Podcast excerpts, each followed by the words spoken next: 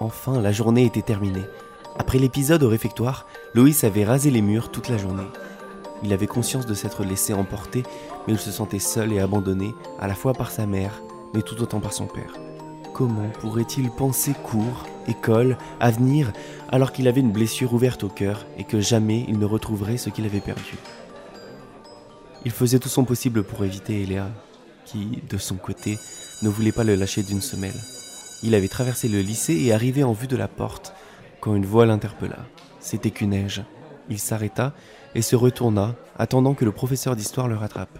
Il vit Eléa sur ses talons. Evans, je suis désolé, mais il faut que vous vous rendiez à l'hôpital. Votre père a été agressé. Louise jeta un regard à Eléa, qui était juste derrière. Elle courut vers lui et lui prit la main en le tirant. Merci monsieur, je l'emmène. L'hôpital, encore. Il ne réalisait pas et se sentait complètement abattu. Ils arrivèrent à l'hôpital, se présentèrent aux urgences, où une infirmière les guida jusqu'à la chambre d'Eric. Ce dernier, allongé dans son lit, un bandage autour de la tête, était visiblement endormi. L'infirmière jeta un regard compatissant aux deux adolescents. Nous ne sommes pas parvenus à joindre votre mère. Elle est morte. Elle est morte il y a deux ans. Il n'y a plus que moi. Il s'approcha du lit, livide, et toucha la main de son père. Il est sonné, ne t'inquiète pas. Il a reçu un choc violent sur la tête et il se repose. Nous allons l'emmener passer un scanner dans quelques minutes, mais il est inutile de... Que s'est-il passé? On m'a dit qu'il avait été agressé. L'infirmière, légèrement embêtée, s'apprêtait à lui répondre quand Eric se manifesta. Loïs, c'est toi? Il se réveillait doucement en se frottant le front. Mais qu'est-ce qui s'est passé? Puis il ouvrit grand les yeux et se redressa tant bien que mal en agrippant le bras de son fils. Tu vas bien? Il ne t'a rien fait? Non, non, tout va bien. J'arrive du lycée et on m'a dit que tu avais été agressé. Un fou. C'était un fou. Il ne savait même pas parler, je crois. Il y aurait juste saucisse ou quelque chose comme ça. Il se tourna vers l'infirmière. Vous en savez plus? Est-ce qu'il a été retrouvé? Pour le moment, le scanner est prêt et vous devez vous reposer. La police viendra éclaircir tout ça plus tard. Toute cette histoire commençait à prendre une tournure assez inquiétante. Quand elle mentionna la police, Loïs et Eric échangèrent un regard et ce dernier fit un semblant de sourire pour essayer de rassurer son fils. Il n'était pourtant pas dupe et fit bonne figure aussi pour ne pas l'inquiéter davantage. L'infirmière partit avec lui et il se retrouva seul dans la chambre avec Eléa. Un fou? Pour une saucisse? Eléa n'avait pas pipé mot depuis qu'ils étaient arrivés à l'hôpital. Elle était tout aussi choquée et peut-être même plus que Loïs. D'ailleurs, il en fut étonné, elle qui était un roc, d'un sang-froid absolu depuis toujours. Eléa Ça va, t'as pas l'air bien Immédiatement, elle eut l'air de se reprendre. Oui, oui, excuse-moi, je suis un peu perdue dans cette histoire. Un mec qui agresse son père pour une saucisse ici à Fano Tu te rends compte? Elle se dirigea vers la porte. Je peux te laisser une seconde? Je dois aller aux toilettes. Ça va aller, toi? Oui. Il eut à peine le temps de répondre qu'elle était déjà sortie. Bref, peu importe. Visiblement, même Eléa pouvait parfois être incapable de gérer une émotion forte. Il s'assit sur un fauteuil dans l'angle de la chambre, dans l'obscurité. Soudain, il entendit parler devant la porte. Monsieur Evans? Hmm, Oui, nous l'avons emmené il y a une vingtaine de minutes. Il ne devrait pas tarder à revenir. Vous avez arrêté l'agresseur? Écoute, c'est très étrange, Béa. Garde ça pour toi, mais quand nous sommes arrivés sur place, nous avons trouvé la victime inconsciente. L'ambulance l'a emmenée rapidement. Mais nous avons découvert qu'il y avait un deuxième corps à l'étage. Il a été admis un peu après. Mais il n'était pas en si bon état que ton patient là. Ils l'ont immédiatement emmené au soin intensif. D'après Bernard, il serait dans le coma. Mais Jean, comment est-ce possible? Eh bien, tu comprends pourquoi je veux interroger ton patient, mais il est possible qu'il y ait une troisième personne sur les lieux et qu'elle soit partie avant. Puis les voix s'éloignèrent. Loïs était adossé au mur, essayant de remettre toutes les informations en ordre et de rendre le tout cohérent. Sauf que son père n'avait parlé que d'un seul homme, et en plus, qui n'aurait pas toute sa tête. Donc comment expliquer la présence d'un troisième? Mais où était donc passé Eléa? Il avait besoin d'aide pour éclaircir tout ça, et surtout lui révéler ce qu'il avait entendu. Il ouvrit la porte pour tenter de la retrouver quand elle apparut soudainement devant lui. Légèrement essoufflée, une goutte de sueur sur le front. Elle avait cependant retrouvé son sourire. Bah alors, t'étais où? Je me suis sentie mal, je ne sais pas. Je n'ai pas bien dormi cette nuit. Enfin, on s'en fiche. Tu vas bien? Elle lui posa la main sur l'épaule dans un geste d'affection et alluma la lumière en entrant dans la chambre.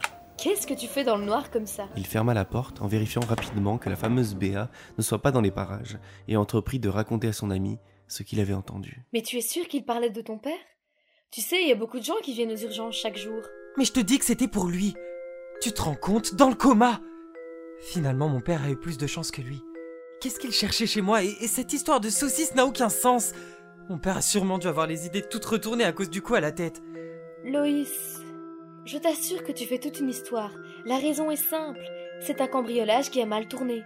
Ils se sont sûrement disputés sur place et... Attends, si t'étais en plein cambriolage, est-ce que tu prendrais le risque de laisser un de tes complices sur place, laissant à la police un indice de taille pour te retrouver? Eh bien...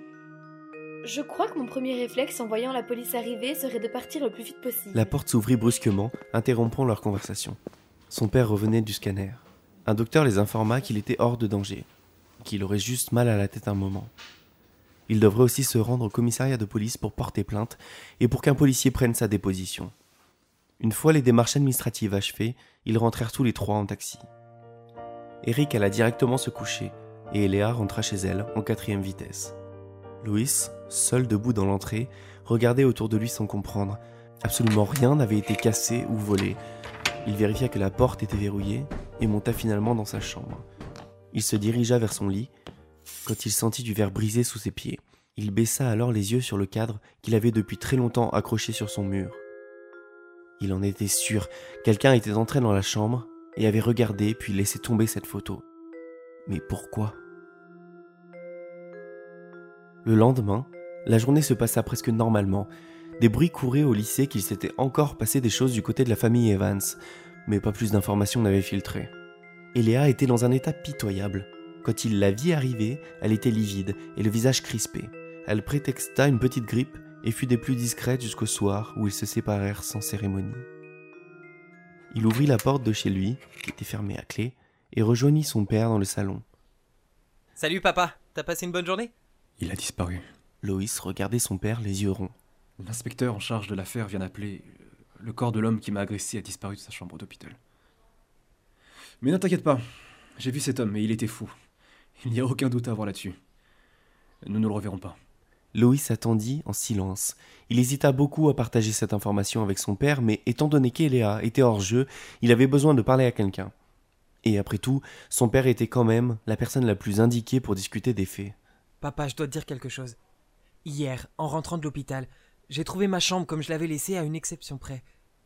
Le cadre de nous trois qui était accroché au mur était brisé au sol, au milieu de ma chambre. Le silence régna pendant plusieurs secondes avant qu'Eric réponde à l'information. Tu veux dire qu'il n'était pas comme ça quand tu es parti? Tu n'aurais pas pu le faire tomber en enfilant ton sac hier matin sans t'en rendre compte? Non, papa, j'en suis sûr. Il est allé dans ma chambre et il a pris ce cadre. Et il y a autre chose.